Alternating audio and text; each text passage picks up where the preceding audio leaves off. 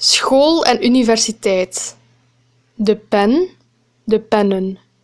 De balpen, de balpennen. De vulpen, de vulpennen. Het potlood, de potloden.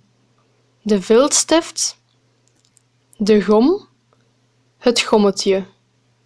De puntenslijper, de liniaal, de schaar, de lijm, de brief, de brieven, het boek, het schrift, de map, het bord, het prikbord, de stoel, de lessenaar, het schoolbankje, het lesrooster, het krijt, de school, de scholen, de leerling, de leraar, de lerares, de leraressen, de onderwijzer, de onderwijzeres, de les, de klas,